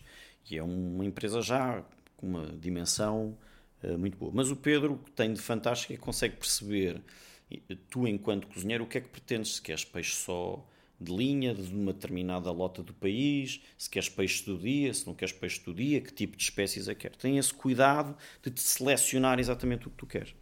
E portanto, nós fizemos essa, essa viagem e pedimos-lhe, uh, juntamente na altura foi com o João Oliveira e quem veio foi a Camila Seidler, da Dinamarca. E pedimos-lhe para ter uma experiência de mar tínhamos ido visitar uma quinta inacreditável de citrinos uh, ali perto do Cercal um, e depois queríamos ter uma experiência de mar. Então ele levou-nos para uma coisa que ele organiza de X em X tempo, que é podermos visitar uma, uma almadraba a 3 milhas da costa do Olhão um, e portanto é, no fundo é um, aquilo é uma, uma arte de pesca uh, secular da altura dos fenícios. Espanha tem algumas, acho que são umas três ou quatro, ou por aí, e nós temos uma. Uh, e pertence a uma empresa japonesa chamada Tunipex. E portanto, aquilo, basicamente, para explicar como funciona, é aquilo são um, um sistema de redes em alto mar tem uns braços muito, muito compridos e, portanto, os peixes, os atuns, vêm do Atlântico da, da, costa dos Estados Unidos, atravessam o Atlântico, entram pelo Mediterrâneo e vão desovar a Malta. E depois fazem o percurso inverso. E quando fazem o percurso inverso são quando são apanhados, ou seja, as fêmeas já estão magras, uh, já gastaram tudo o que tinham e, portanto, quando vêm, estão ávidas de alimento e de, de reiniciar o processo. Então, eles são apanhados nessa altura, entram num sistema de redes que é uma rede maior, depois por uma menor, outra menor, outra menor, outra menor, e portanto ali são alimentados com cavala, com sardinha, com carapau, uh, e vão engordando, engordando, engordando, mas num ambiente uh, controlado, mas selvagem, onde só são permitidos X número de animais, portanto isso é altamente controlado, é fiscalizado quase todos os dias, e, e depois vão mudando das redes até abaterem os que estão mais gordos, uhum. estamos a falar de animais com 350 quilos. São grandes bichos. Um, e portanto, o que ele fez foi, numa dessas visitas à, à Almadraba, até houve uma fiscalização nesse dia, eles dão a possibilidade de podermos mergulhar com, com, com os atuns para poder vê-los no seu, no seu habitat. Um, epá, e aquilo é uma experiência inacreditável que eu depois acabei por, acabámos por não ter, que é os, eles passam uma velocidade vertiginosa e muito rente a ti, mas nunca te tocam. Mas não para atacar, é mesmo. Não, uma- não, não atacam nada, nem te tocam. Aquilo é, passam. Mas a ti não te aconteceu. Mas tu mergulhaste, mas não, não, aconteceu não- porque nós, quando fomos, o- o- estava um dia lindíssimo, o mar calmo, mas estava, tinha muito pouca visibilidade dentro d'água. E portanto, hum, nós mergulhámos todos lá para dentro. Depois aquilo é, é, é engraçado porque são tudo pessoas que não estão habituadas a mergulhar, portanto andamos ali um bocado a chapinhar na água sem perceber. Nunca tinhas bem. feito nada do género. Já tinha, umas- feito há- já tinha feito, mas não, não, não tenho o hábito, portanto andei ali um bocado aos papéis ao início, com as barbatanas e com a máscara e não sei o quê. E depois o que eles fazem normalmente é, eles conseguem ter uns guinchos que puxam a rede para cima, quando nós não conseguimos ver nada, em dias de grande visibilidade conseguimos ver os peixes. E portanto, depois o que eles fazem é puxam um bocadinho os guinchos para trazer a rede para cima, os animais ficam mais perto de nós, e depois lançam cavalas e por cima de nós para eles virem comer ao, ao cimo. Naquele dia não havia visibilidade absolutamente nenhuma, a água estava muito turva e portanto não vimos um único atum. E vimos cavalas, Pois. vimos tudo, né? e acabámos por não ver nenhum atum. Eles também já estavam no tragicomédia, fim, já estavam quase no fim do, do processo e depois acabaram-nos por nos passar para, o- para uma ou outra daquelas redes e, e então puxaram tudo até cá acima, até termos quase só um metro de profundidade e então aí vimos pá, milhares de peixes, corvinas com 30 quilos, ah, pá, estávamos a nadar no meio daquilo tudo, raias enormes, ah, sargos, douradas, robalos, um sem número de peixes enormes, congros, pá, coisas enormes, a nadar ali ao nosso lado, mas atuns não, não, não vimos dentro d'água, porque depois acabámos por ver a captura de alguns e é um, um espetáculo. Isso parece quase um, um episódio daquelas séries que agora se fazem da Netflix. A sério, eu estava muito vidrado e até fiquei com desilusão por não ter visto um atum. Agora estava mesmo até acabámos, tão- acabámos por não ver nenhum atum eh, naquela, naquela, naquela ida, embora hum, eu sei que muita gente vê- teve experiências inacreditáveis a ver atuns nessa, nessas mesmas visitas, com peixes de luas também, agarrarem-se aos peixes de lua e poderem nadar com o peixe de Assim, coisas espetaculares. João, queria resolver aqui uma, uma questão antes de, de fecharmos com, com o projeto. Fecharmos, não o projeto matéria, mas fecharmos com o projeto matéria, que é uma questão que, que eu devo dizer que me irrita muito e espero que as pessoas que eu vou eh, dizer que me irritam não ouçam, que é esta febre. De facto, a gastronomia passou para um plano, eh, não diria divino, mas para um plano comercial e viral. E nós temos muitos. eh, muitos. Temos os jornalistas de gastronomia, temos os influencers de, de gastronomia, que é quase eh, aquilo que tu me estás a dizer do, do conhecimento que um chefe tem que ter e que, te- que é, um- que é bastante superior às vezes de quem está na, na mesa. Esse conhecimento tornou-se quase democrático. E uma das coisas que às vezes me irrita é, é, é achar que aqueles influencers se calhar não percebem assim tanto do que estão a dizer. Esta democratização do que é gastronomia e de, de- que é uma parte boa de todos nos tornar, de tornar acessível aquilo que se calhar hoje em dia só- eh, antes só estaria nos restaurantes de luxo pelos quais tu passaste e de toda a gente estar a, a opinar sobre a gastronomia é uma coisa que te irrita ou aceitas que o jogo agora também seja esse? Tem um bocadinho das duas. Irrita-me porque hum, irrita-me, mas eu, entendo, eu percebo que as pessoas não tenham que perceber o outro lado. Uh, mas irrita-me que as pessoas não percebam o outro lado. Ou seja, o lado mais sujo, o lado mais uh, prático da coisa, o lado mais uh, operacional nunca é, nunca é tido em conta. Portanto, as pessoas analisam sempre por uma perspectiva muito pessoal. E muitas vezes fazem crítica por um ponto de vista pessoal, de gosto pessoal, que é uma coisa que não pode acontecer. Podes dizer gosto ou não gosto, outra coisa é fazeres uma crítica sobre isso. O gosto não gosto é. Estamos sujeitos a isso com tudo. Eu, se não gostar de cebola, se houver um prato cheio de cebola, naturalmente não vou gostar do prato. Sim. Uh, e portanto não podes fazer crítica sobre o prato por não gostares de cebola. Um, mas sim, irrita-me porque acho que depois um, acho que há um abuso também do, do poder que estas pessoas depois conseguem ter, não é? Uh, e tu notas muito que as pessoas estão. Há, certas pessoas, não são todas, porque há pessoas fantásticas. Sim, sim, atenção. Há um parênteses para isso. Sim, e conheço há- pessoas muito interessadas Sim, e sim, que fazem trabalhos tens excepcionais. de tudo, e- não é? Exato, Tens exato. um espectro enorme de pessoas. Mas tu notas que há certas pessoas que só estão a falar daquilo porque aquilo agora é uma moda. Uhum. é? E portanto, e depois é só aquilo. Tudo o resto já não faz sentido. E o que estas pessoas não percebem é que nós muitas vezes já isto para nós já está lá atrás, nós já estamos noutra, noutra situação. Portanto, isto obviamente que, que aborrece, mas que é, faz parte de um crescimento eh, que nos vai obrigar a todos eh, que trabalhamos nisto a pensar o, qual é o futuro, não é? Hum, embora nós tenhamos que nos debater com problemas verdadeiramente sérios, que é a falta de pessoal para trabalhar, o aumento o exponencial. Outra coisa é as pessoas acham tudo caro, é? mas as pessoas não fazem ideia efetivamente quanto é que as coisas custam. E depois, quando percebem quanto é que as coisas custam, dizem, ah, ok, já, então já entendo. Porque em cima do preço das coisas tens que pôr quanto custa o prato, que é muito bonito e que toda a gente diz, ah, que coisa tão linda, e o talher e, e o, a peça feita de madeira que estás a pagar ao, ao tipo que faz tudo à mão e que toda a gente acha, ah, que bom, que sustentável, mas depois não, quando vais ter a experiência não queres pagar nada disso, não é?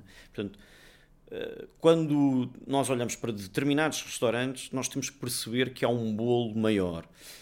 Hum, é claro que depois eh, há todo tipo de situações, não é? Mas há que perceber, efetivamente. Portanto, eu por um lado entendo, por outro lado hum, irrita-me. Como é óbvio, irrita-me que, que, que às vezes digam certas coisas e, e que sejam tão taxativos da forma, na forma como dizem. Uma subpergunta dentro desta. Este, este boom da gastronomia portuguesa é mesmo um boom ou nós estamos, eu diria, a parir, entre aspas, um rato e poderemos ser vítima do, pró- do próprio sucesso? É, é- são as duas coisas. Portanto, é um boom, já é um boom há algum tempo. Porque no fundo as pessoas, toda a gente, eu lembro-me de pessoas dizerem assim: ah, agora depois da pandemia nunca mais ninguém vai viajar da mesma maneira. As pessoas viajam cada vez mais. as pessoas querem- porque as pessoas, as pessoas são isto, não é? As pessoas Sim, querem é estar, as pessoas querem, no fundo, as pessoas querem estar. A- A a questão da democratização do- dos produtos é muito interessante, eu tenho pensado muito sobre ela, porque na verdade, hum, tu para poderes dar algo diferente a alguém, já não basta teres um restaurante eh, XPTO, onde tens o talher não sei quê, onde dás o caviar, onde traz o peixe apanhado ao luar, isso já não chega. Porque já qualquer tasca, e depois há outra coisa que me irrita muito que é o constante bater no fine dining, que é uma coisa extraordinária que eu vejo em todo lado, não é? O fine dining parece um demónio. Mas a verdade é que o fine dining é como a Fórmula 1, não é? É dali que sai todos os desenvolvimentos técnicos para os outros carros, para os Fiat e depois existirem, serem vendidos aos milhares e aos milhões e terem cada vez mais comodidades. E, e, portanto, o, o fine dining está assim para, para a cozinha. Portanto, nós hoje vamos a uma taberna, uma tasca, um- uma casa de pastas, ou o que quiserem lhe chamar, e tu vês todos os tiques de fine dining, é? a escolha do talher, da cadeira, de, tudo aquilo é, é- é incrível. O ceramista, o, o homem do vidro, o, o vinho natural, o pronto. Mas isso é bom ou é Isso mau? é ótimo, isso, Ok. é, isso é ótimo. A questão é que nós chegamos a um ponto em que, como democratizamos tanto, hum, a fasquia subiu, era aquilo que falávamos, a fasquia subiu de tal maneira que as pessoas já estão tão informadas, têm tanto acesso às coisas, que tu, para poderes ter algo diferenciador, o futuro vai ser, tem que ser realmente muito pensado e muito. hum, tem que se construir algo, porque depois as pessoas já não querem, associado a esse, à facilidade de terem as coisas, já não querem o formalismo, já não querem apanhar secas, não querem estar 4 horas à mesa, não querem uma série de, já não querem uma série de coisas. E portanto vai ser muito difícil construir um futuro em cima disto, onde todos lutamos por esta democratização, mas aquela, ela, em eh, isto chegou a uma altura em que tu, para poderes continuar a, a- a desenvolver coisas para serem usadas no futuro, já tens que criar uma, uma experiência eh, diferenciada e superlativa. E o como é, é que vai ser difícil. Vamos eh, terminar falando do presente e do futuro. Eu queria falar deste projeto de matéria. Eu estive no dia do montado em Montemor, se não me engano, e uma das coisas que, eu, que mais me deixou fascinado eh, foi não só conhecer todos os procedimentos e, e, uma certa ideia de sustentabilidade que está presente no, no, projeto e da ligação que há entre a cozinha, os produtores e tudo isto que vamos agora conversar, mas eu senti senti-me estranhamente em paz. Não, não, sei se isso faz algum sentido. Uh, eu, eu, sei que eh, não deve, não, não, nunca se deve estar em paz a, a, organizar um evento daqueles, mas é também um desse, essa harmonia que tu procuras com este projeto. Sim, isso claramente. Uh, embora para nós do lado lá não é pacífico, e esse até foi bastante estressante. Mas. Uh, mas como te digo, a ideia sempre, a nossa ideia é sempre o que está do lado de lá, portanto, é quem nos visita, portanto, podermos proporcionar uma experiência que nós gostávamos nós de ter do lado de lá. E portanto queremos fazer isso. Um, e basicamente esses, esses eventos, uh, o que, a premissa que tinham era de aproximar as pessoas com a produção. Ou seja, as pessoas vão sempre atrás da comida e do chefe, mas a ideia era poder levar as pessoas a experimentar o que é que é um dia na vida daquele produtor. Uh, e portanto fizemos, fizemos três uh, eventos desses, tu foste ao, ao, ao, do montado, onde queríamos que, uh, aqui para explicar um pouco, uhum. são 700 hectares, uma grande parte desses 700 hectares é um montado de, de sobreiros com algumas azinheiras e portanto há uma produção principal de, de porco alentejano. E há um processo de produção que se chama regenerativo, que tem a ver com utilizar. Se o Francisco estivesse aqui, explicaria isto muito melhor do que eu. Mas a ideia é usar várias espécies de animais, cada um com as suas características, e através dessas características poder provocar riqueza no solo. Um exemplo: as cabras alimentam-se de infestantes, de silvas, etc. Portanto, mais nenhum animal come as silvas, só as cabras. Portanto, as cabras ajudam a comer as silvas depois vêm os porcos e focinham aquela terra, depois vêm as vacas e uh, depositam lá as suas, uh, os seus excrementos. Esses excrementos vão ser remexidos pelas ovelhas e, portanto, aquilo depois tudo ajuda a criar um solo uh, rico e sustentável. E depois eles vão alternando as zonas onde estes animais fazem impacto no solo. Um, e portanto nós queríamos que as pessoas fossem perceber isto. Então, para perceber isto, tinham que ir ao local. É claro que este local, tu chegas lá, é no meio do nada. Nós não temos uma cozinha, não temos um frigorífico, não temos uma casa de banho, não temos nada. Mas para podermos fazer um evento que faça sentido, nós temos que trabalhar muito com o que há. E, e, e portanto, acho que uh, fizemos, enfrentou uma charca lindíssima, uh, pusemos umas mesas, Uh, fizemos tudo com, com lenha, com fogo. Quando é, em, é, é, a que hora é que começaram a trabalhar? Como é que foi montar tudo isso? Sem eletricidade, não é? Nós começámos muito antes, não é? Claro. Duas semanas a, a, levar material para lá, a planear onde é que vai ser o sítio, onde é que não há. Estávamos em pleno Covid, não sabíamos as restrições que podíamos ter, 20, 30, 100. Foi em março, não sabíamos se ia chover. Uh, quer dizer, houve ali uma série de coisas que tivemos a ver. Um, mas efetivamente fomos no dia anterior, tivemos que ir muito em cima porque não tínhamos frigoríficos, portanto tínhamos que deixar as coisas numa zona muito fresca, portanto não, não podíamos ir com muitos dias de antecedência, tivemos, tivemos que ir muito em cima do, do evento e depois tivemos reunimos a lenha toda, começámos a queimar alguma lenha já no dia anterior para, para ter aquilo sempre ativo e, e poder manter. Só que entretanto depois tínhamos a, a fase da noite, então deixámos uns fogueiros muito grandes, uh, uh, acesos, e a nossa ideia era chegar às quatro da manhã, voltar a, a carburar com, com lenha, voltar a acender os, os fornos, que não são fornos, uh, para depois já ter temperatura suficiente para aquilo ser rápido. Um, epá, a questão é que chegámos lá e, e a, a, lenha que estava toda preparada para nós estava completamente úmida. Portanto, não havia. O, o fogo apagou-se. A lenha que lá tínhamos, que já estava úmida por si, com, com, com aquela cacimba do anoitecer, não pegava, não tínhamos fogo. Já tá, sem fogo não íamos conseguir fazer nada. Portanto, tivemos que ir buscar lenha seca a outro sítio com um trator trazer tudo para aqui as horas a passarem, portanto aquilo foi, foi um bocado estressante. Isso são momentos que dão energia ou faz-te arrepender um bocadinho de ter. Porquê é que eu me fui meter nisto? Na altura faz, mas depois, eh, como tens que dar a volta, cria-te uma adrenalina grande para, para, e uma energia grande para dar a volta àquilo tudo. Um, epá, depois é, é, é, aquele stress das coisas estarem prontas a tempo, porque e, e, as pessoas terem mais ou menos uma ideia, um dos pratos era um borrego cozinhado eh, debaixo de terra, portanto, são horas e horas a cozinhar. Tu tens medo de chegar ao fim e aquilo estar cru ainda, ou um, os leitões grelhados, no, isso é mais controlado, mas são horas na mesma, portanto, um, há ali sempre um lado de, de, que algum imprevisto possa acontecer. Mas a ideia era essa, e depois eu acho que as pessoas, ao estarem completamente embebidas na natureza, a comida saborosa e muito direta, fogo muito direto, essa relação com o fogo, uh, o vinho, o facto de terem crianças também, terem feito a visita uhum. com o Francisco para perceberem um, ehm, como, é que, como é que tudo aquilo funcionava. Tivemos a sorte de estar um dia cheio é de sol maravilhoso e, e, pronto, e as pessoas passam um dia foi, completamente. Foi muito catártico. Deixa-me perguntar-te uma coisa, uma, uma, uma outra provocação.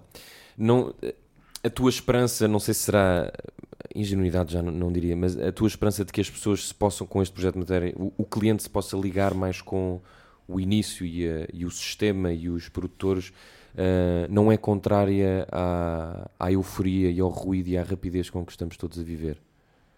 Sim, mas é intencional. É, a ideia é exatamente chamar a atenção para o facto de termos todos que travar um bocadinho e fazer as coisas mais devagar e poder, eh, no fundo, viver, não é? Porque hoje é tudo tão rápido, as pessoas estão todas tão cheias de certezas, é tudo tão assim é que é, aquilo é que é o caminho. Há tanta necessidade de rotular tudo, não é? Até géneros se, se rotulam uh, cada vez mais.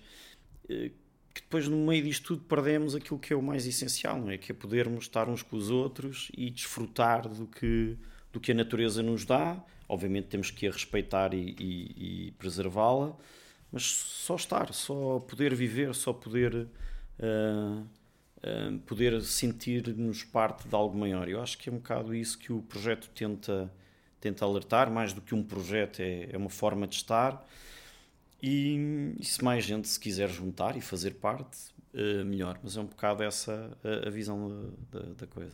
Este projeto, se não me engano, nasceu em 2016, eh, penso eu. Sim. Uh, como é que é essa relação com os produtores? Uh, tens tido. É difícil, é fácil lidar com os humores, com as dinâmicas de. Hum, não, é muito fácil. É? É. É porque os produtores percebem que a questão que os envolve é uma questão urgente. Eles, eles nós estamos a falar de uma coisa, se calhar, um bocadinho idílica e, e filosófica, mas eles estão a falar da sobrevivência. Uma das perguntas que eu te queria fazer nesta parte final, sendo um projeto de matéria quase uma, uma coisa de paixão, não é? Aquelas coisas que nós fazemos lá atrás à nossa vida, mas que fazem parte da nossa vida profissional, um, joga muito também com uma preocupação que tens ambiental. Tu parece-te que qualquer chefe, a partir de agora, uh, aqueles excessos que estávamos habituados, tanto em uh, fine dining como noutro tipo de cozinha, uh, têm que terminar. E tu achas que já existe essa consciência no meio? Hum, não, eu acho, que, eu acho que essa consciência existe, acho que é uma premissa. Um, os excessos. Um, os excessos continuarão a existir, e ainda bem, desde que sejam, uh, quer dizer, cada um fará como entende, mas na minha perspectiva, acho que as coisas têm que ser cada vez mais pensadas uh, numa ótica de fazermos a nossa parte para, para ajudarmos a preservar uh, a natureza. E aí cada um escolherá o, o seu caminho. Depois, em, em, relação ao projeto, essa é, é claramente uma das premissas. Uh, até falávamos uh, da, da, do relacionamento com, com, os, com os, produtores, uhum. que é, tem sido sempre uh, muitíssimo bom, porque um, eh, lá está, de, de, do nosso ponto de vista, podemos estar a falar de algo muito idílico ou filosófico, mas eles estão a falar da própria sobrevivência. Portanto, Um, eles são os maiores interessados em que as pessoas vão, conheçam e no, e no fim gastem, comprem. É porque só comprando uh, é que nós estamos realmente uh, um, a tomar uh, parte neste, nesta questão da sustentabilidade. Ou seja, nós temos que ter consciência que nós é que vamos assegurar, comprando produto, é que vamos assegurar a sobrevivência desses mesmos produtores. Um, e, portanto, o projeto centra-se muito nisso: dar disponibilizar informação, acima de tudo é isso, disponibilizar informação, alertar para todas estas questões de, da, da preservação do, do, nosso planeta, porque não, não temos outro, um, e que toda a gente possa contribuir e fazer a sua parte uh, em, em prol disto. Uh, depois há outras questões em que, em que queremos uh, entrar, que têm a ver com educação, com a parte toda de, de de artesania, de tudo, todos estes, estes, estes artesãos que fazem uh, não só cerâmicas, mas eh, um, trabalhos em madeira, em pedra, tudo que seja transversal à gastronomia e depois também projetos de investigação, sejam eles uh, que tenham a ver com novas formas de, de, produção agrícola, ou mesmo de sociologia, ou mesmo de história da alimentação, mas mais uma vez, tudo transversal à gastronomia, que é esse o, o, o nosso foco. Duas últimas uh, questões, agora não, não querendo entrar muito por aí, mas uh, já se sentes, uh, continuarás certamente a trabalhar, mas aquela dinâmica do sim chefe, esta agora saída da feitoria, já sentes falta disso ou, ou para já? Sinto, claro, é, eu tive 13 anos no, no, no Feitoria e no, no Grupo Altis, eh, mas estou, tenho, estou nesta profissão há 25, não, é? não, não tive nunca sem trabalhar, em 25 anos. E portanto é, tive na pandemia, que foi uma experiência que eu, se calhar muita gente até gostou desta parte de poder estar mais em casa. Eu especialmente fez muita confusão, porque eu estou muito habituado à, àquela rotina Portanto, agora vivo uma meia realidade que é sim, sinto falta disso, como é óbvio. Uh, sinto falta de estar numa cozinha, não é de estar naquela cozinha, senão não teria saído, é de estar numa cozinha, de poder uh, criar, poder continuar a, a, a, fazer as minhas experiências e a fazer, e sinto falta do serviço. Uh, mas ao mesmo tempo tenho estado ativo, portanto tenho viajado bastante, tenho feito eventos fora, estamos a programar muita coisa agora para, para o futuro e também estou a trabalhar, obviamente, no, nos próximos projetos, que, que é sempre algo que dá muito trabalho. Portanto, sim, sinto falta da parte física de estar numa cozinha a fazer aquilo que gosto, mas por outro lado. Hum, sinto-me bastante entusiasmado por estar, por estar a passar esta, esta fase de preparação do que aí vem. Uh, algum dia ainda vais, tens a pretensão de realizar um sonho, penso bastante antigo, de ter um restaurante onde os produtos saiam da tua quinta? Sim. espero que seja muito próximo esse, essa concretização, espero que seja muito próxima, mas como te dizia, cada vez mais há uma preocupação em que uh, possamos fazer algo diferente e começar a trilhar passos para aquilo que possa ser um, um, futuro, porque eu acho que o futuro da, da restauração e do, do fine dining concretamente uh, vai ter que mudar para algo mais de, de, uma experiência global. E portanto nós temos já uh, e, e, há tempo para isso de pensar nessa, nessa, nesse sentido e criar algo com essa dinâmica. Por isso a última, a última pergunta é: li aqui que um dos teus outros interesses laterais, porque quer dizer, não pode ser só cozinha, é o jazz e a banda desenhada. Sim. Qual foi a última banda desenhada que leste? E que importância é que tem a banda desenhada na tua vida? Olha, eu gosto muito de banda desenhada, eh, muito por influência do meu irmão. O meu irmão hum, é arquiteto e sempre desenhou muito bem e, e tem uma paixão muito grande por banda desenhada. E eu, ao início, uh, ia, ia de arrasto e depois acho que consegui descobrir dentro da banda desenhada o, um estilo que, que gosto bastante. Um, Mas podes, podemos te considerar um geek da banda desenhada? Não, não, não, de todo. Gosto, uh, não sou um super entendedor a fundo, compro as coisas que, que eu gosto e que vou, vou procurando, mas não sou. Ele é um geek, eu, eu, eu não sou. Eu vou, vou consumindo à velocidade que vou uh, vendo algumas coisas interessantes. Tenho lá uma, um conjunto de livros ainda para ler e, portanto, vou, vou fazendo assim. O último que li.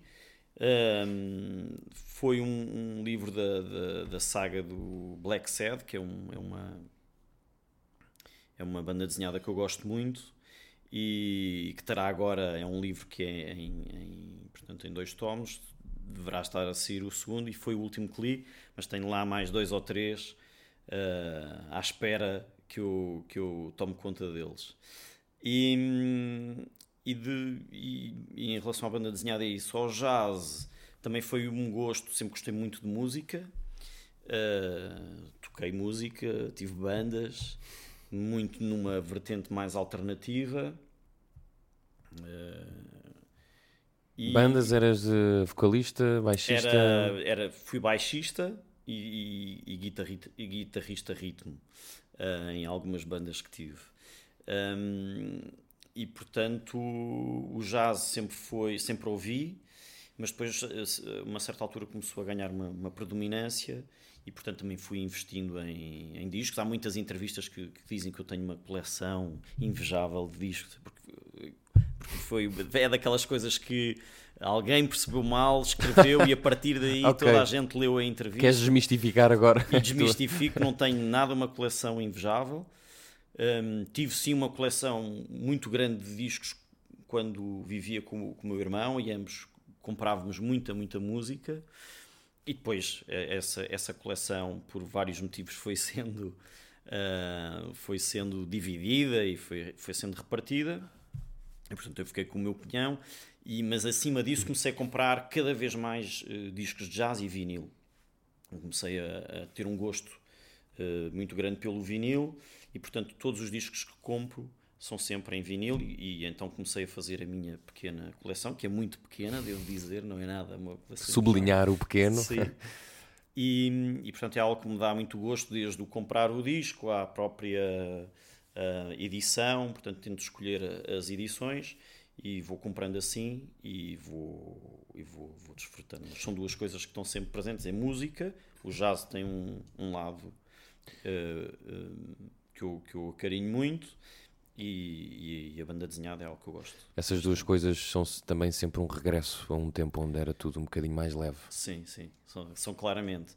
E que me ajudam a extravasar e que me ajudam a pensar e, e, e, que, e que têm também um lado importante no meu, no meu, se calhar no meu processo criativo, porque me ajudam a, a, a muitas vezes eh, há pratos que são criados só por uma, só por uma ideia e quanto mais leio e quanto mais e o cinema também também ajuda muito um, e a música uh, há muitas uh, coisas em que, em que em que vou pensando e refletindo muito centrado na questão da, da, da gastronomia mas mas também sobre o lado humano que envolve a gastronomia. E então muitas considerações vêm daí muitas muitos pensamentos que depois uh, me levam para um caminho ou outro e que me fazem, uh, me ajudam a criar alguns dos pratos que, que vou apresentando e que tenho apresentado ao longo dos anos e que são pratos de assinatura.